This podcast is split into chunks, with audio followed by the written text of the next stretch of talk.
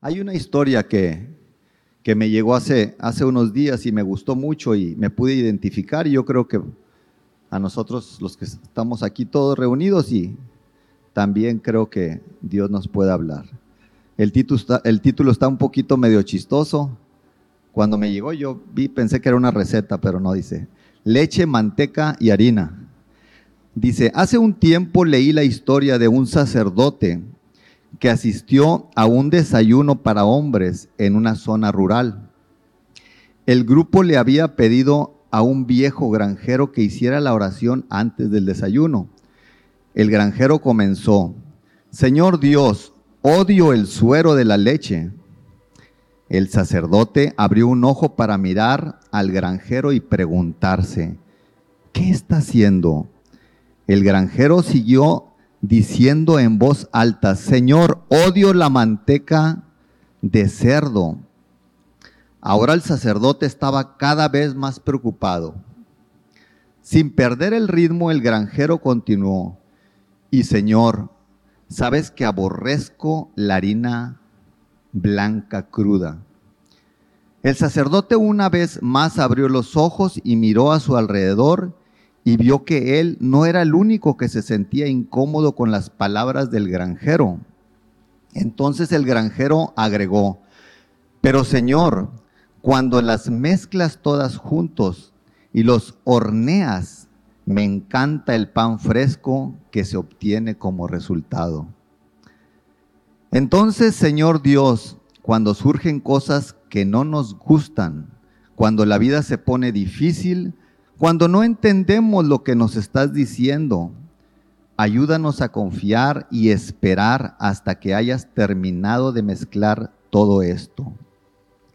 Probablemente será incluso hasta mejor que ese delicioso pan.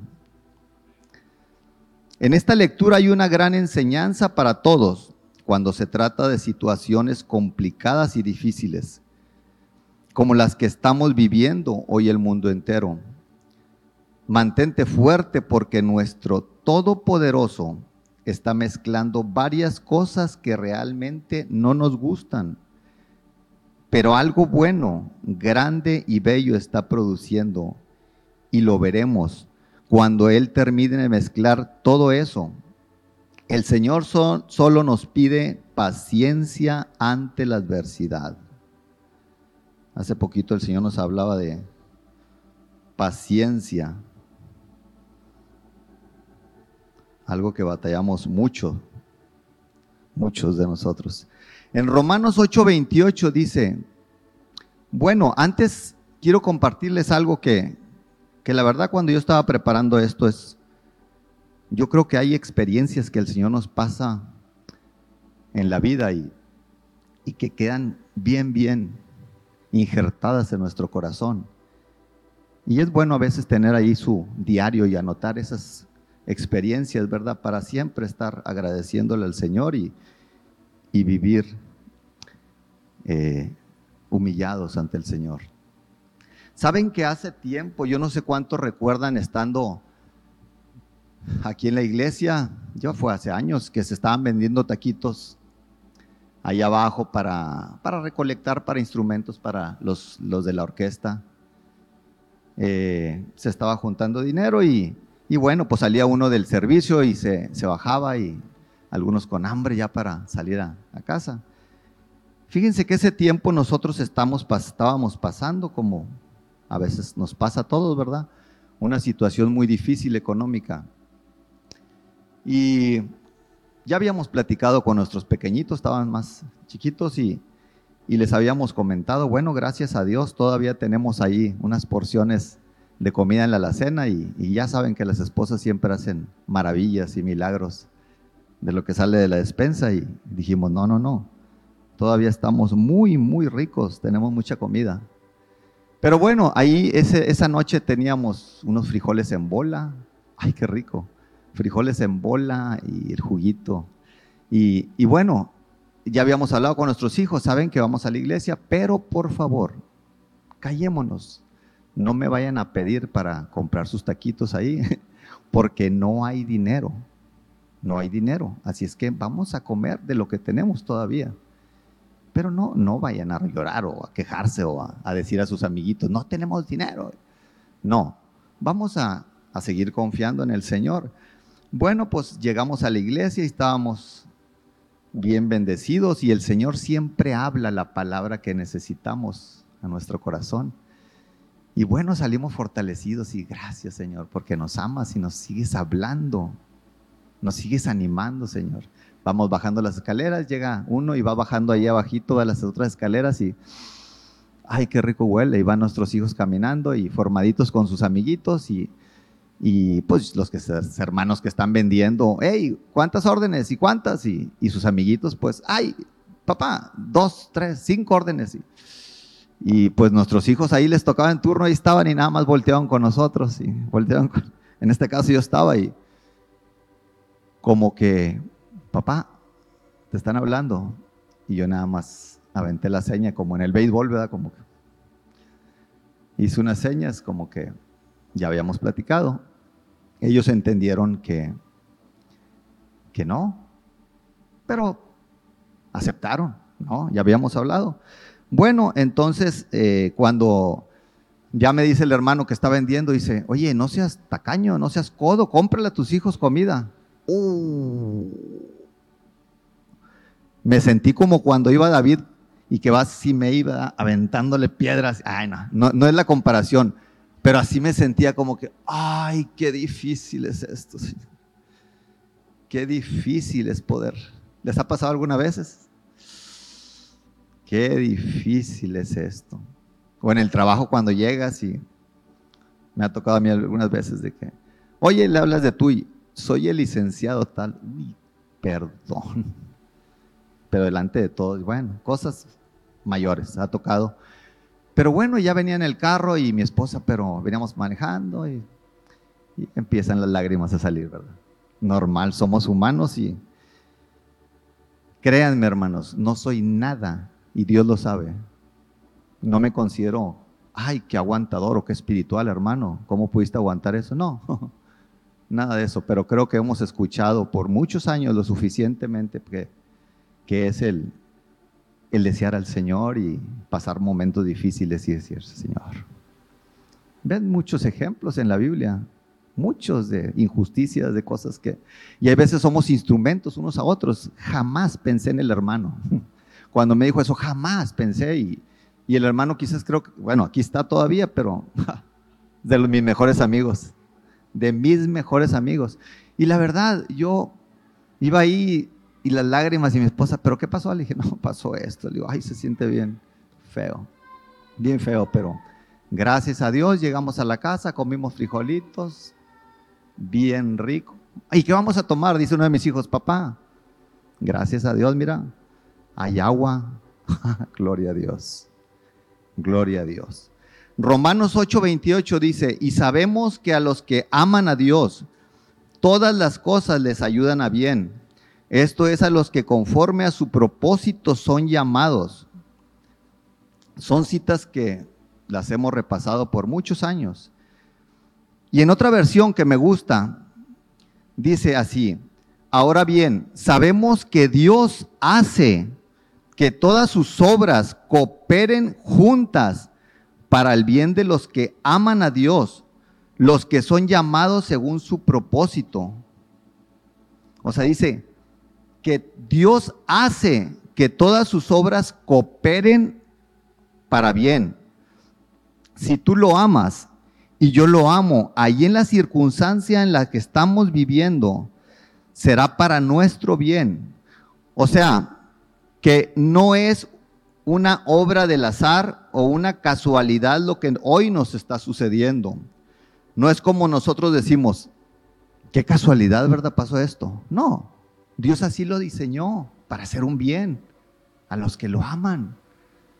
O sea, Él quiere que haya buen, fruto en sus hijos. Lo diseña para un bien. A mí me toca mucho en el trabajo así, o yo creo que a, a muchos, ¿verdad? Nos toca.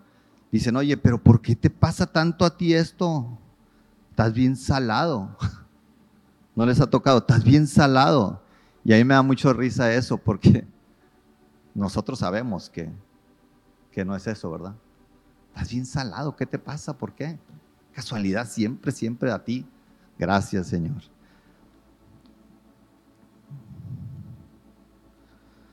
El único propósito que Dios quiere lograr en esto es que nuestra dependencia esté totalmente en el Señor. Que nuestra dependencia esté totalmente en Dios en medio de las circunstancias. Cada trato o dificultad que lleguen a nuestra vida probará nuestro amor a Dios. Si lo aceptamos, será para bien. Y si queremos tomar nuestro propio camino, estaremos con el riesgo de desviarnos y no lograr los propósitos eternos que Dios tiene. Tenemos que entender que sus tratos no son eternos.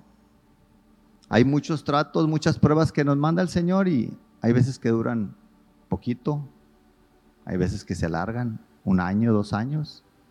Él sabe cuánto va a durar los tratos.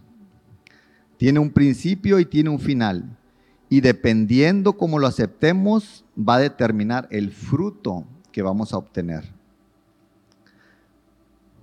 Lo único que puede sostenernos, que va a sostenernos al pasar por este tiempo, por este desierto que estamos viviendo, donde hay cansancio, donde hay desánimos, ¿verdad? Tristezas, soledades. Wow, cuántas soledades a veces que, Señor, ¿dónde estás? Lo único que nos sostendrá será si tenemos un amor incondicional por nuestro Dios. En Hebreos 12:11, es verdad, dice, que ninguna disciplina al presente parece ser causa de gozo, sino de tristeza pero después da fruto apacible de justicia a los que en ellos han sido ejercitados o entrenados, en otra versión dice. Pero también dice en Romanos 8:18 que las aflicciones del tiempo presente no son comparables, o en otras versiones dice, no son de ninguna importancia con la gloria venidera que nosotros ha de manifestarte. Te puedes imaginar, hoy cantábamos hace ratito, al adorarte reina en mí. Imagínense, al adorarte, Señor, si está en nuestro corazón ese deseo, al adorarte, Señor, reina en mí, en mí, no como yo quiero, como tú lo deseas, como tú lo quieras, pero reina para que tu gloria esté en este templo. Hoy en día hay mucha confusión en el mundo entero, no solo aquí en México, en Monterrey, en nuestras propias familias.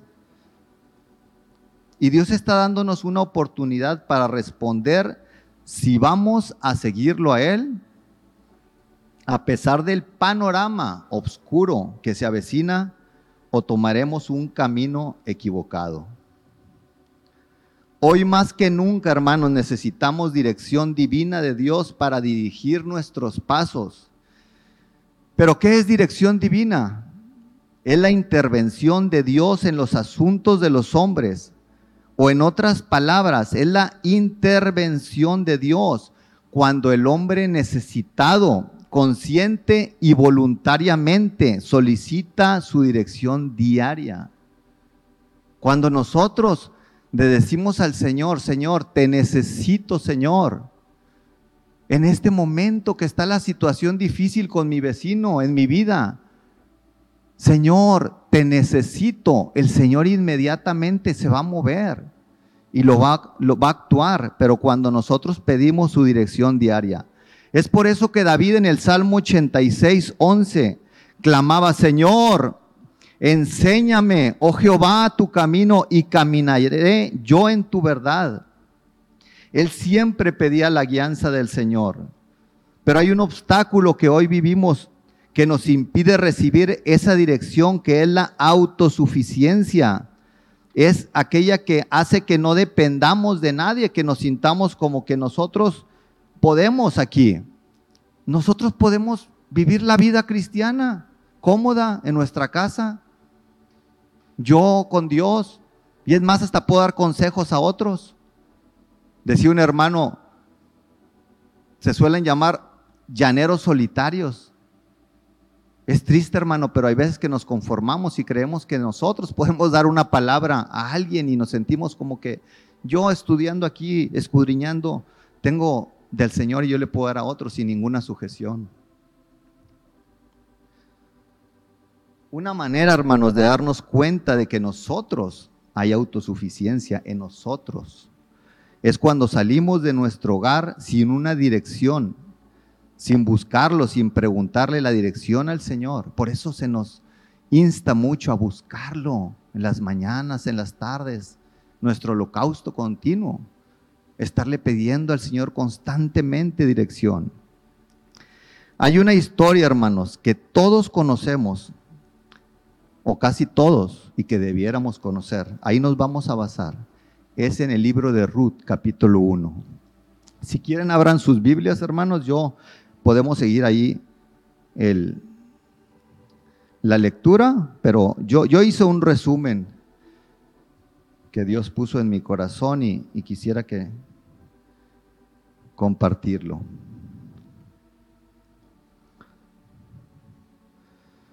Aquí Dios nos, está dejando tres tipos de personas en las que cada uno de nosotros puede estar o viviendo hoy, o ya lo viviste, o lo vas a vivir. Esta es una historia que nos muestra a quién Dios va a dirigir en este tiempo. Una historia que nos muestra una encrucijada que viene siendo un lugar de caminos y direcciones distintas. Pero ¿qué dirección vamos a tomar nosotros?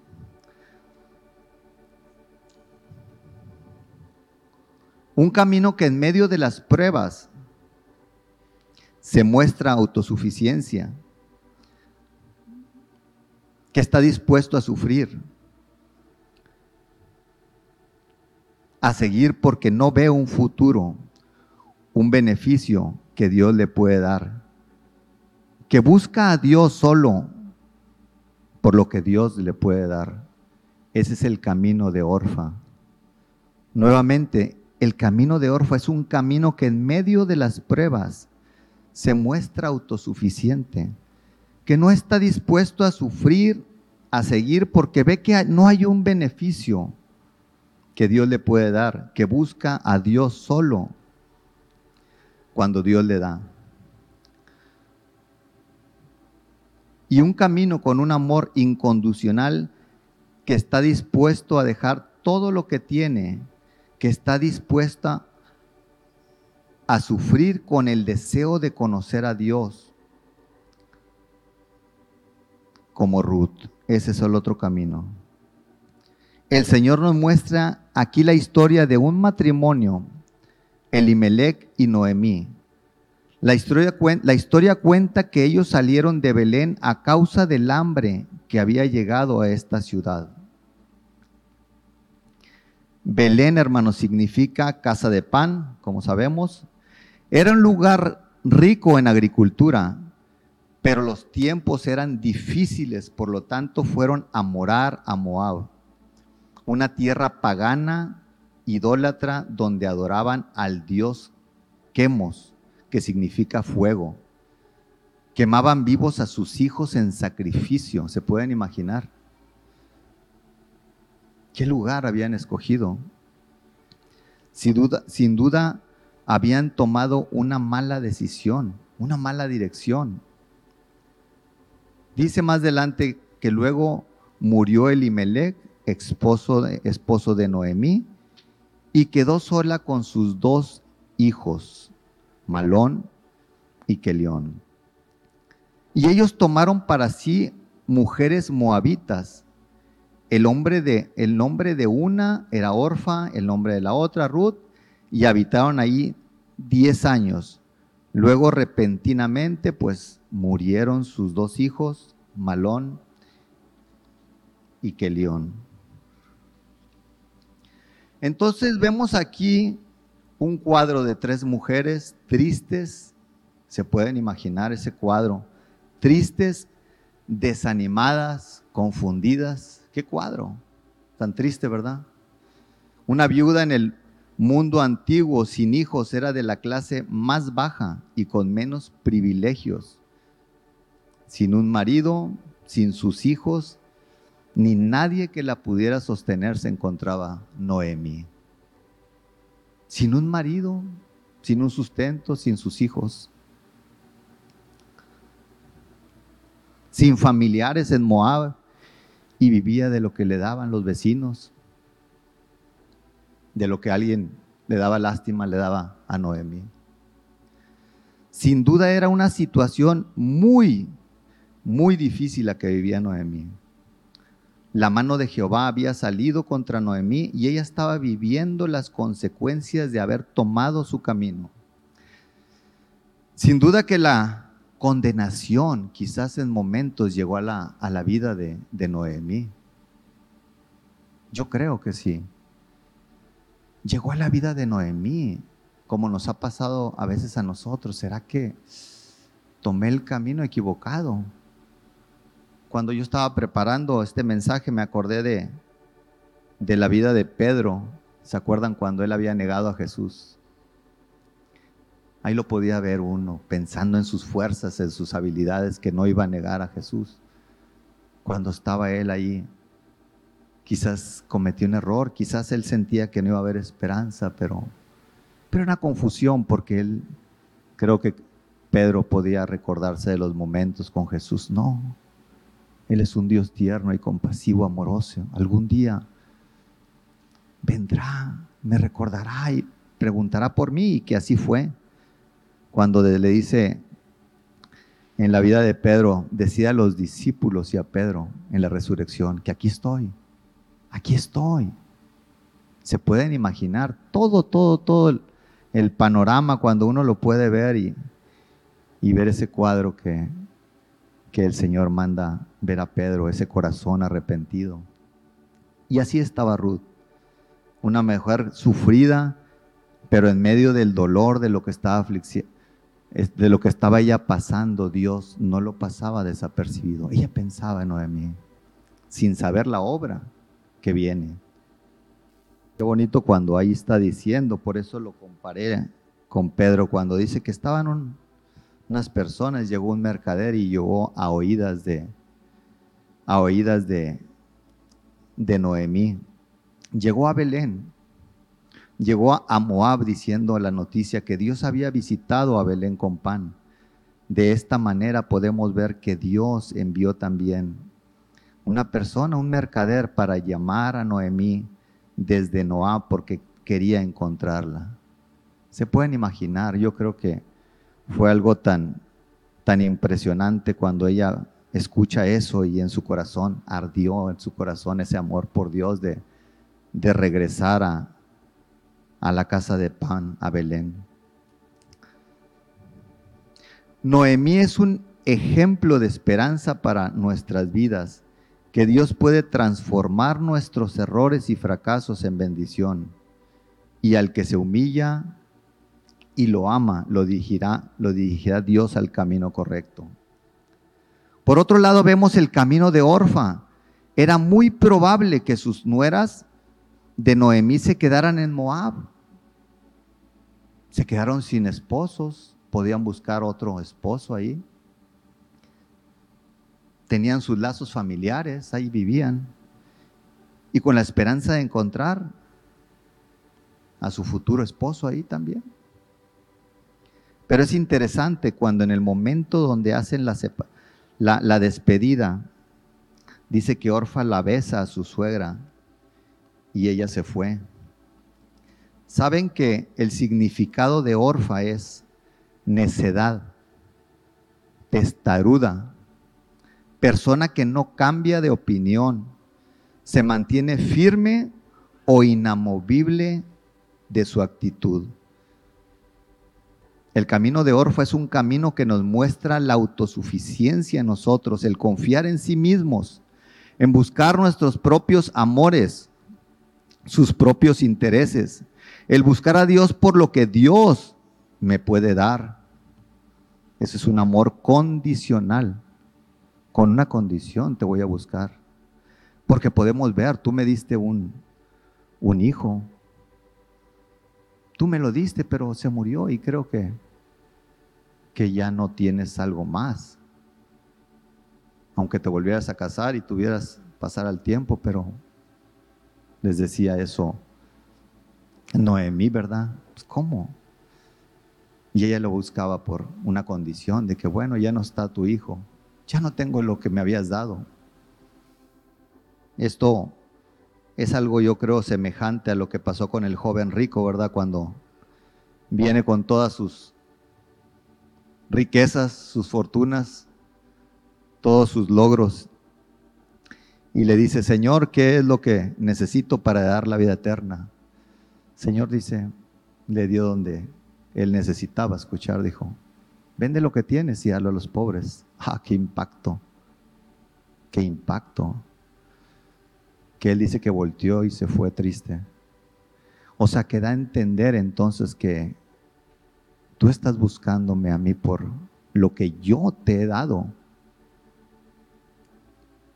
Así prácticamente como que Dios lo está viendo en el hijo, en el joven rico. Tú me estás buscando porque yo te di. Entonces, ¿quieres vivir cómodamente? Porque tengo dinero, porque tengo posesiones, por eso te busco. Pero si me dices esto que tengo que dártelo, regresártelo, hoy. Qué difícil, hermanos, la decisión, ¿verdad? que Dios nos libre. Que Dios nos libre porque todos vamos a ser probados. El tercer tipo de persona es Ruth. Ruth después de haber llorado como orfa, decidió quedarse con Noemí. Esa palabra que dice, la palabra que dice quedar con ella, ella se quedó ahí. Orfa se fue y tomó su camino. Pero dice que Ruth se quedó con ella. Esa palabra en el original significa adherir y la palabra adherir significa juntar o unir resistentemente. Así es como Dios quiere vernos a nosotros hoy en día. Unidos resistentemente. Orfa y Ruth tenían motivos diferentes. Ruth pudo ver el Dios que Noemí amaba.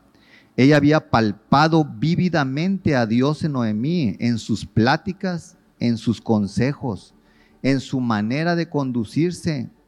Ahí cuando estaba ella sufriendo, en su amor al verdadero Dios de Israel, pudo ver que a pesar de los fracasos y desalientos que vivía Noemí, estaba experimentando un dolor, pero que ahí podía seguir amando a Dios sin ningún Dice la Biblia que ella sintió amargura por lo que estaba pasando, pero no amargura contra Dios, sino la circunstancia que ella estaba viviendo. Y es por eso cuando dice que Ruth se quedó adherida, dice en Ruth 1.16, respondió Ruth y le dice, no me ruegues. En otras palabras dice, no me instes con ruegos que te deje y me aparte de ti. No lo hagas, Noemí. Se pueden ver ese cuadro donde Noemí le dice, ve, vete Ruth. Y ella con insistencia le dice, no me ruegues, no me insistas, no me insistas, no me instes con ruegos de que me vaya, que te deje y me aparte de ti, porque donde quiera que fueres, iré yo, y donde quiera que vivieres, viviré, tu pueblo será mi pueblo, y tu Dios mi Dios. Donde tú murieres, moriré yo. Y allí seré sepultada, y así me haga Jehová, y aún me añada que solo la muerte hará separación entre nosotras dos. Rude es el camino de aquellos que no esperan nada de lo que Dios les puede dar, sino que, que aquellos que a pesar de que Dios le, le haya quitado lo que más amaba, ella tenía su esposo, aún así dice que no le importó seguir sufriendo de regreso a Belén. Era, era un trayecto como de 10 días, como 128, 130 kilómetros, regresar. Se pueden imaginar en el desierto sufriendo y sin saber lo que le deparaba ahí, allá en, en Belén. Imagínense, burlas, coraje, enojo porque los Los israelitas con los moabitas no se podían mezclar. Imagínense todo, todo lo que implicaba el regreso, pero a ella no le importaba. Ella estaba viendo el Dios que veía en Noemí. Ella podía ver cómo a pesar de las circunstancias, ella se mantenía con el deseo. Eran dos mujeres que una iba para restaurar su amor con Dios cuando está Noemí regresando y dice, yo quiero volver otra vez a, a Belén a pesar de mis fracasos, de mis errores. Yo quiero regresar y Ruth conocer a ese Dios que moraba en Noemí, que lo veía. Aquí podemos ver, hermanos, estos tres tipos de caminos. Yo no sé cuál de ellos nos identificamos nosotros. O cuál camino vamos a escoger en este tiempo que estamos viviendo. El de Orfa, necia, testaruda.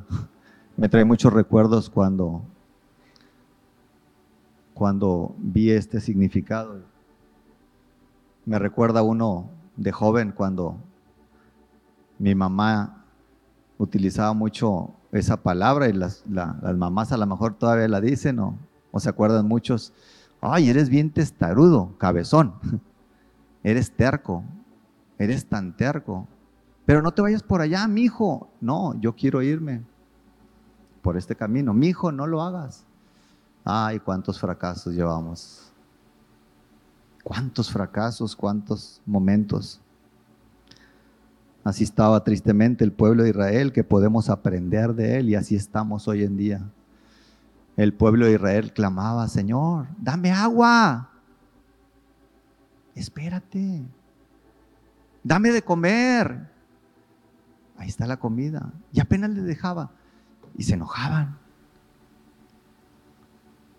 Ponme una mesa aquí en el desierto. Ahí está. Quejándose y quejándose y quejándose. Cuando veo esto digo, Señor, así es mi vida. Tú estás buscando el bien para mí, pero no me puede faltar algo porque empiezo a quejarme. Y llegaban otros. Pero Moisés, Aarón, ¿ustedes qué? ¿Se creen como que saben más que otros? ¿Ustedes creen que tienen la verdad o se creen como que son los más espirituales? Aquí estamos nosotros. Ay, Señor, líbranos, Señor.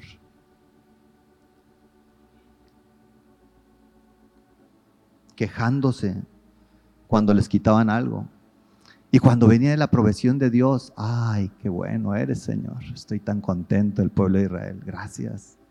La comida, ay, me diste agua, estoy tan contento. Les quitaba, se quejaban. Les daba, ah, gracias. Así es nuestra carne, hermanos, ¿verdad? Les quitaba, se quejaban y murmurábamos, gritábamos, Quiera Dios que escojamos el camino de Noemí que se humilló y Dios se acordó de ella. El camino de Ruth, un amor incondicional que a pesar de haber perdido lo que más amaba, no buscaba a Dios porque él lo que él le podía dar, sino lo por, sino lo buscaba por lo que él es. Casi puedo imaginar si nos ponemos a imaginar, así vamos a coincidir el momento cuando estaban, yo creo, estaba Ruth con, con Orfa. Hubo ocasiones en que estuvieron ellas y donde le decía, Orfa, mira Orfa, ¿no te has dado cuenta todos los años que hemos vivido en este lugar? Idólatra. Sí, están nuestras familias, pero están totalmente igual. Yo no quiero seguir así igual aquí. ¿Se pueden imaginar ese cuadro donde le está diciendo, ahí está, Orfa? Y ella terca y testaruda dice, no. Es que yo oigo la música y me encanta. Es que yo quiero un marido, pero ya, ya aquí lo puedo encontrar rápido. Sí, pero mira qué tipo de marido vas a encontrar. No. No pudiste ver en Noemí cuando estábamos con ella, cuando estaba ella pasando los momentos difíciles. Nunca dijo nada en contra de Dios. Ella tenía un deseo de regresar para encontrarse con su Dios. Ella siempre estuvo con ese deseo. No pudiste ver que en medio de los valles de la oscuridad ella se mantuvo y se sostuvo. Vamos, Orfa, sigamos a ese Dios, conozcámoslo. Orfa dijo, no, no, Quiera Dios, hermanos, que,